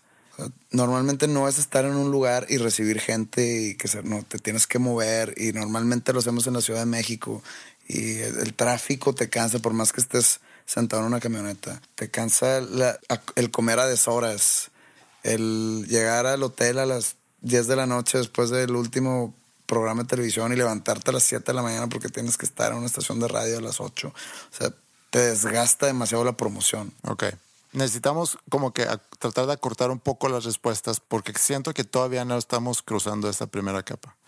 Pero nada más voy a dar eh, los míos. Una de las cosas que a mí me gusta mucho hacer, aunque esté cansado, es, por ejemplo, editar este podcast.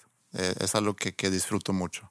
Otra cosa que me gusta mucho hacer, aunque esté muy cansado, es tirarle números a un proyecto nuevo. O sea, empezar a, a proyectar números y, y hacer mis tablas de Excel y, y esas cosas. Me, me gusta mucho. Soy el peor usando Excel. Bueno, ya no uso Excel, ya uso Numbers. Pero bueno, es lo mismo casi. Y algo que para nada me gusta hacer, que tengo que hacer, es llenar reportes. Es ¿Para quién le reportas? Tengo que llenar reportes para la franquicia de School of Rock en Estados Unidos. sí. Yo creo que todavía estamos como que en la primera capa. Dime algún logro tuyo del cual te sientes muy orgulloso. Pues lo que he logrado con Panda. El llegar a un país tan lejano como Argentina y haya tanta gente coreando las canciones que escribí en mi cuarto y llegar tan lejos y decir, ok, o sea, mi música sí ha impactado gente. O sea, el, el saber que, que mi música impacta gente tan lejana a mí, en cuestión geográfica, Sí. es algo del cual estoy muy orgulloso de. Es un logro muy bonito. En mi caso, la escuela, porque veo lo que ha hecho para tantos niños. Y aquí algo que los dos tenemos en común es ver cómo nuestro trabajo tenga un impacto positivo en las demás personas. Y entonces ahorita como que estamos medio cruzando la primera capa y podemos concluir que los dos vivimos por darle algo muy positivo a las demás personas. Y creo que eso nos, nos dice algo de, de, de quiénes somos en ese sentido, que hemos escogido profesiones donde el resultado de nuestro tra- trabajo tenga un impacto directo en la vida de, de otras personas. Y, y cuando, y cuando digo impacto, muchas veces es un impacto emocional. Sí, sí, sin duda. ¿Cómo pudieras tú describir tu personalidad? Soy una persona seria. Soy una persona... Puede llegar a ser difícil. Puede llegar a ser muy necio en cuanto a defendiendo mis puntos de vista. ¿Qué más? Soy una persona muy directa. O sea, me han dicho muchas veces que no tengo filtros en decir las cosas. Y a veces eso me ha, me ha causado problemas personales. Pues eso va de la mano con ser muy sincero. Pero en el fondo creo que soy una persona muy cariñosa y muy agradecida con la gente que debo de estar agradecido. ¿Cómo eres tú con personas que conoces comparado con personas que no conoces? Con personas que no conozco soy muy cerrado. Es difícil que yo me enganche con alguien o con un tema de conversación con personas que no conozco. O sea, no me siento muy inseguro, muy, inseguridad en cuanto a mi personalidad e inseguridad en cuanto a lo que yo debería estar diciendo, ¿no? Porque no conozco a esta persona, ¿por qué, le, por qué voy a estar contando esto? ¿Por qué tengo que platicar con esta persona del otro? O sea, sí, soy muy cerrado en ese aspecto. En cuanto a compartir con gente que conozco, pues hay niveles de conocer a alguien. Con personas muy cercanas a mí puedo compartir lo que sea. Lo que sea, que cosas que... ¿Por qué me estás diciendo esto? Que, pues, güey, te considero alguien muy cercano a mí dentro de mi círculo de confianza y te cuento esto. Sí. Unos de mediana confianza, pues lo puedo platicar, cómo me está yendo, qué planes o este, cómo voy con esto, con otro, pero pues hasta ahí no, no, no, no, no meto sentimientos, o sea, no, no le platico de mis sentimientos. Sí. Eso es más o menos como divido. Sí, y, y más o menos similar para mí. A mí me, a mí me gusta mucho estar con gente que, que quiero y que aprecio. Me gusta ese aspecto social. Eh, me gusta mucho estar, por ejemplo, en la escuela, que casi que todos que trabajamos en la escuela somos amigos, o por no decir todos. Y me gusta mucho estar ahí con ellos. Me gusta verlos también fuera de la escuela, en, sea en mi casa o sea en casa de alguien o en algún lugar y poder estar juntos. Eh, son personas con las cuales tengo mucho en común y, y hay mucha confianza entre todos nosotros. Y como dices tú, con gente que no conozco tiendo a ser muy reservado.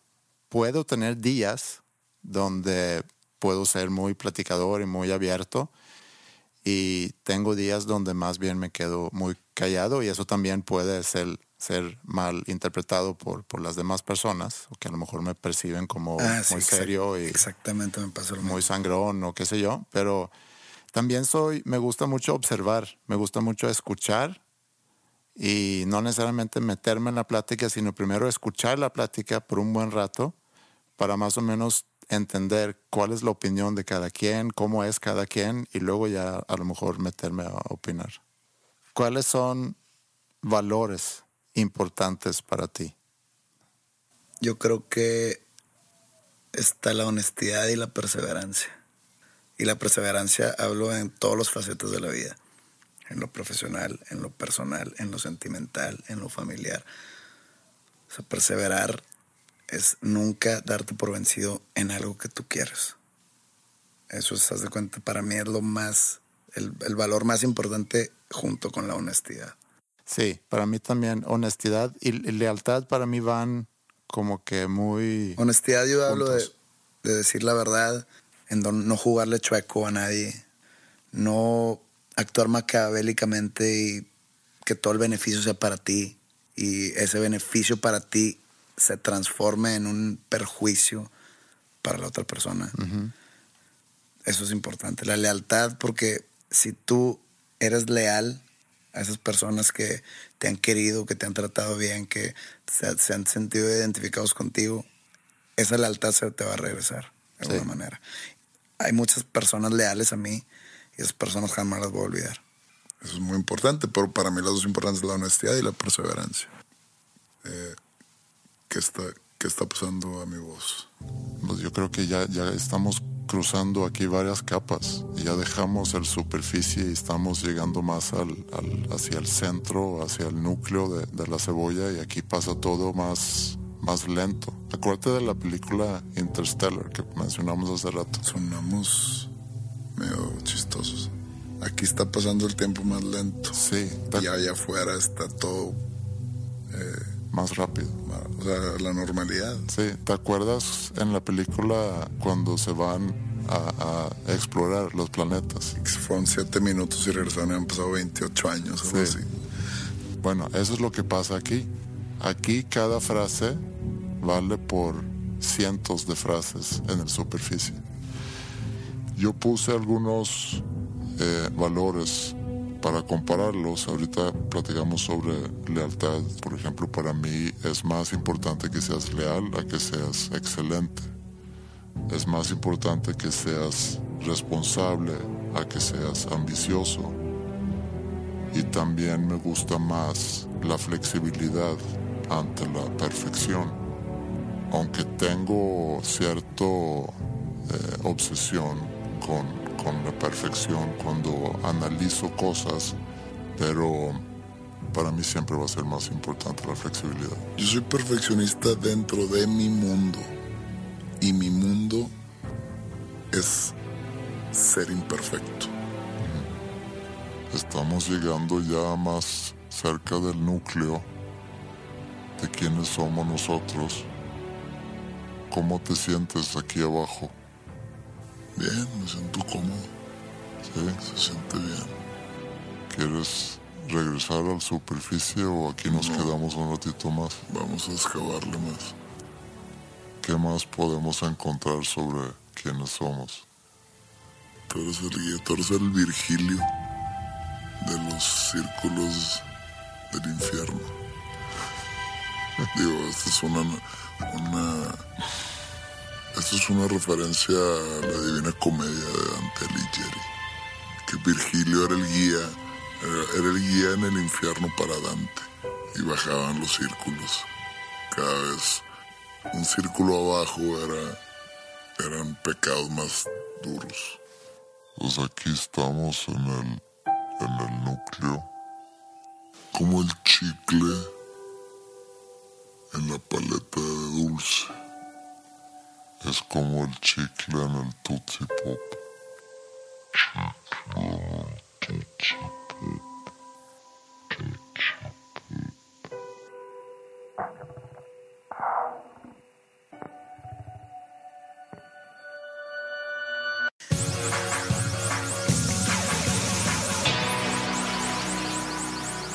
Oye, yo crecí en una casa con gatos y siempre venían con cosas, con pájaros o animales que habían matado. Son como ofrendas. Sí, mira lo que te traje.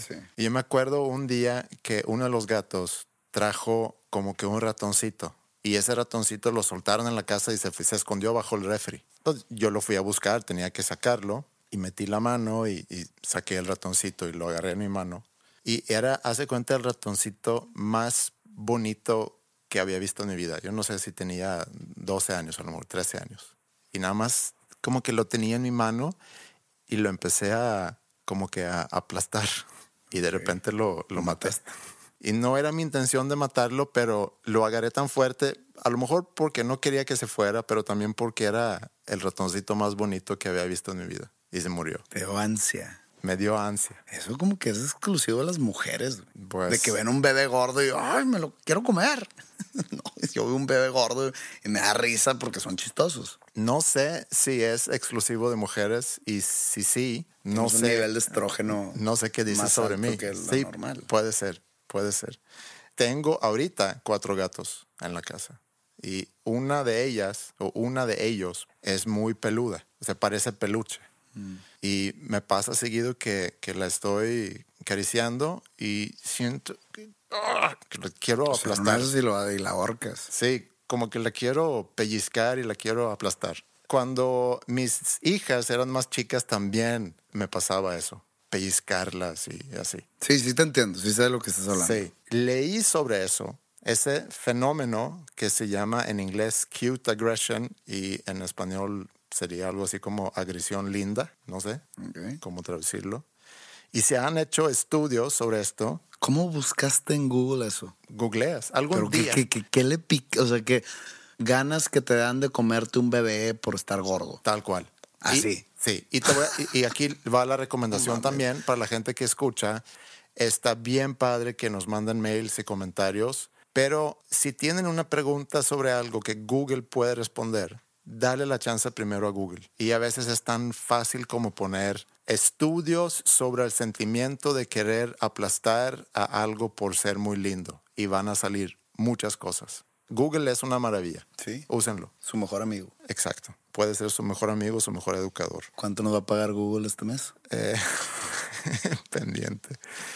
Bueno, han hecho estudios sobre esto para ver cómo personas reaccionan al ver fotos de animales chistosos, lindos y peludos. Y a las personas que, que participaron en ese estudio tenían que expresar su sentimiento al ver las fotos. Y entre más lindo el animal, más agresiva la expresión. Fíjate. Hace cuenta, lo quiero destrozar.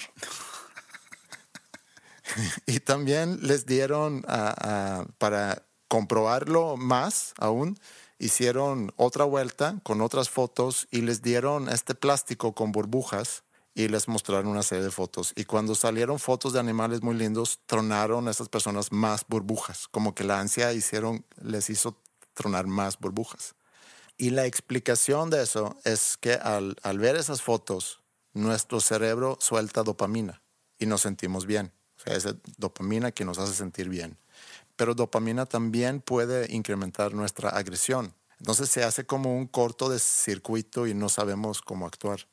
Ese sentirnos tan bien por ver algo tan bonito, pero a la vez la dopamina puede ser, porque no siempre, hace que incrementa nuestra agresión. Por eso me agrede tanta gente. Puede ser.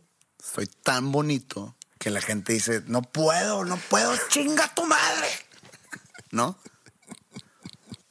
Sí, puede ser, fíjate. Qué bueno que ya por fin... eh, encontramos el porqué. Terminando la temporada ya por fin encontramos el porqué. Así Mira. lo voy a tomar. Sí, Pepe el peluche. Eh, bueno, el cerebro consume mucha energía, sobre todo cuando nos emociona, y entonces el, el hacernos sentir esa agresión es como una protección del cerebro para decir, ya párale de ver fotos de animales y ponte a hacer algo más importante. Entonces como el mismo cerebro te manda esa señal, ya, deja de hacer eso. Y quiero hacer un experimento.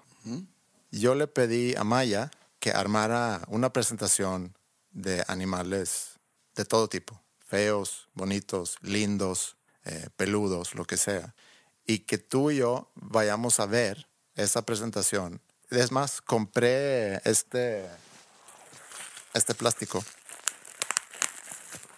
que vamos a repartir entre los dos. ¿Dónde venden eso?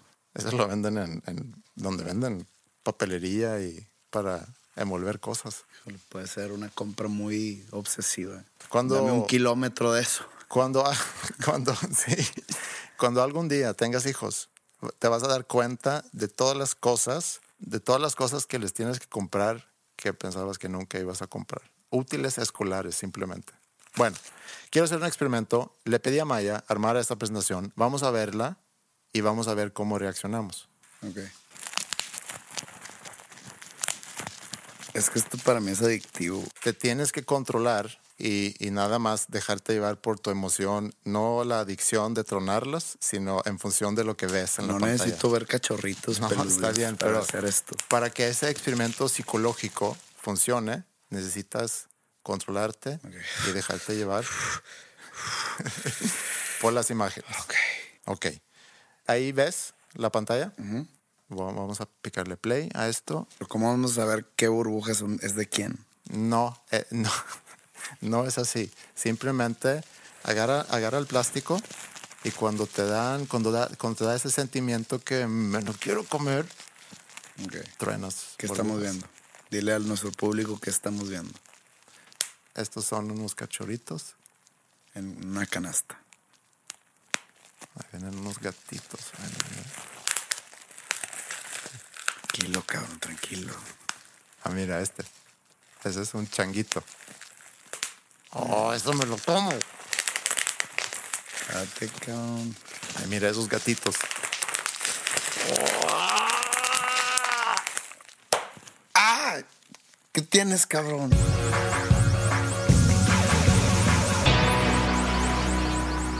Oye, también se dice, hablando de comunicación, también se dice que entre el 80 y el 90% de nuestra comunicación es no verbal. sea, que está en lo físico, en cómo nos expresamos físicamente o con gestos o con miradas y obviamente en el tono ¿no? de cómo dices las cosas. Y ahí también, obviamente, el emoji tiene pues, su lugar. da un poco de tono, porque yo, yo, yo he tenido problemas de pasar mi mensaje en ciertos tonos. Entonces dicen de que, pero ¿por qué me lo dices enojado? No te estoy diciendo enojado, nomás te lo estoy diciendo. Sí. Sin- ni enojado, ni contento, ni nada, nomás te estoy expresando algo. No quiero ir a ver esa película. Ay, pero ¿por qué enojado? Pues es que, ¿cómo quieres que.? No quiero ver esa película. uh". Pues no se puede por texto. Entonces ahí entran los emoticons Sí. y ayudan. O sea, no, no quiero ver esa película y pones así como que una carita de que, por favor.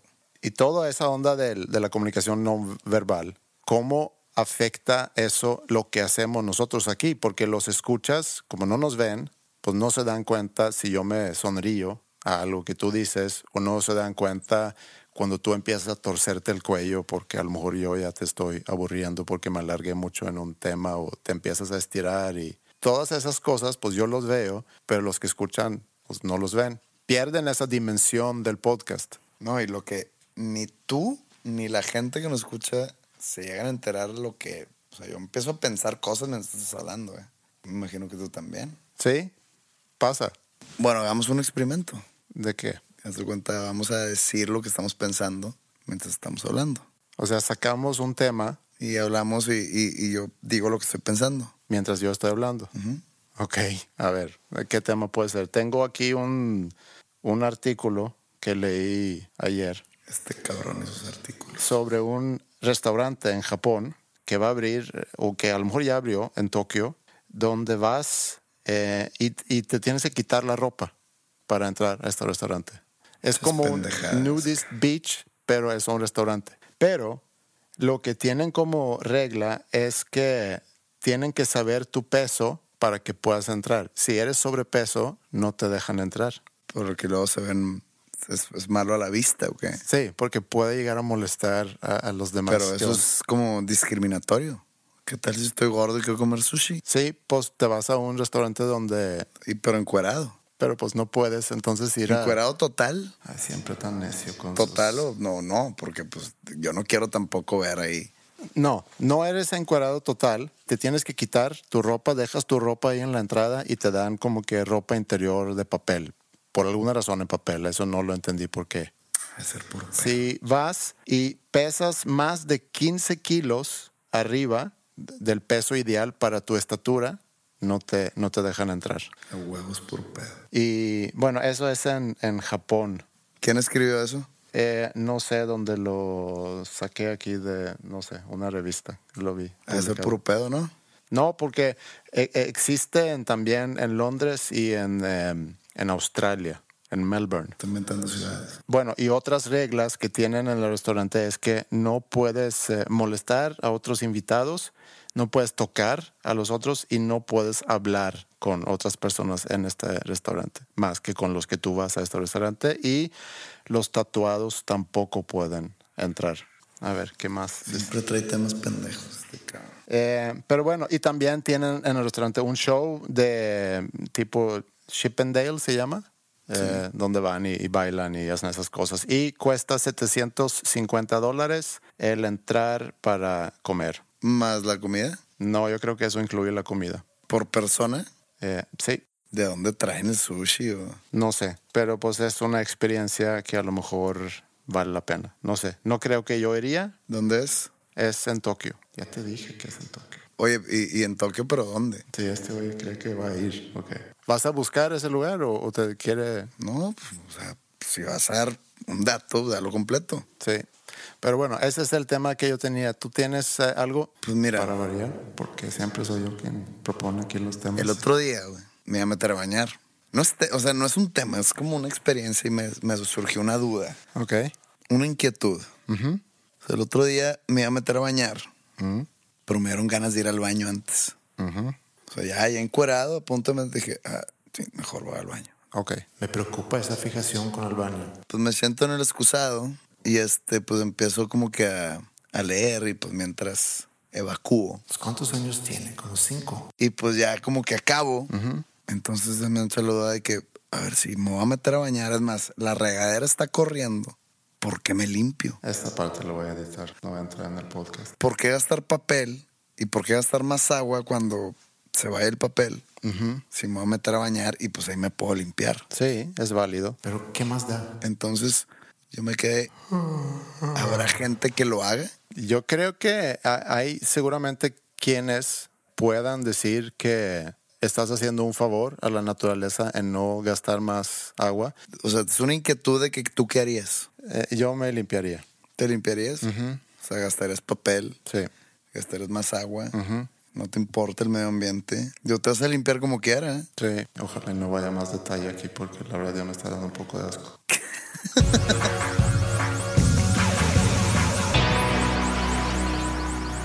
Nos debes algo, ¿no? La canción. Eh, digo, no sé si el público está esperando, pero yo realmente estoy ansioso de escuchar tu versión de una canción mía. No sé ni qué canción es. Este, quedamos en que no íbamos a planear al respecto ni hablar al respecto en toda la semana. Entonces, en verdad, estoy muy ansioso de escuchar qué canción agarraste. Ok, te, te voy a platicar un poco cómo fue mi proceso. Cuando tú me diste en la semana pasada la oportunidad de agarrar una canción del disco nuevo, lo, lo pensé y se me hace increíble, se me hacía increíble la oportunidad de poder ser el primero que presenta una canción nueva tuya. Sí, por eso te dije que estaría interesante que agarraras una canción del nuevo, porque tú tienes, o sea, yo te pasé el disco nuevo. Sí. Y si tú cantas una canción de ahí, las personas que escuchen este podcast el jueves estarán escuchando tu versión antes que la original. Sí. Entonces, si te sale mal, toda la gente va a estar diciendo que en mi disco hay una canción bien pinche. Sí, ese es el riesgo, ese es el riesgo. Y a la vez lo, lo, lo hace muy interesante. El disco es muy bueno, me- digo, te lo he dicho y, y lo quiero decir aquí también en público. Es un disco que a mí me gusta mucho. Esta canción en particular creo que ahorita es mi favorito del disco. Y realmente te quiero decir que es un gran honor poder hacer una versión de esta canción que tanto me gusta antes de que la gente haya escuchado la versión original. Espero no arruinar ni la canción, ni la salida del disco, ni la percepción que la gente pueda tener sobre este nuevo material tuyo. Aquí tengo mi guitarra y, y si quieres, le damos. Va. La verdad, gracias por las palabras y este, confío en ti. La cosa es esta, que yo le estaba, le estaba dándole en la semana a esta canción. Y me di cuenta que hace falta algo. Habíamos dicho que vamos a tocar la voz y una guitarra acústica, ¿no? Pero le estaba dando y pues hace falta algo. Entonces quise invitar a una persona a, a cantar esta canción conmigo, que es Maya, mi hija. Creo que ya, ya llegó, de hecho. Déjame, voy por ella Ok. y, y le damos. Ah, güey.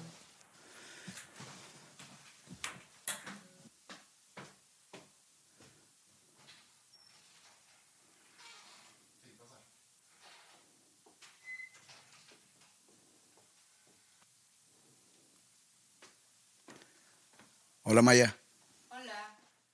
Si quieres, siéntate aquí, Maya. Voy a acomodar nada más los micros aquí para que, para que pueda funcionar esto.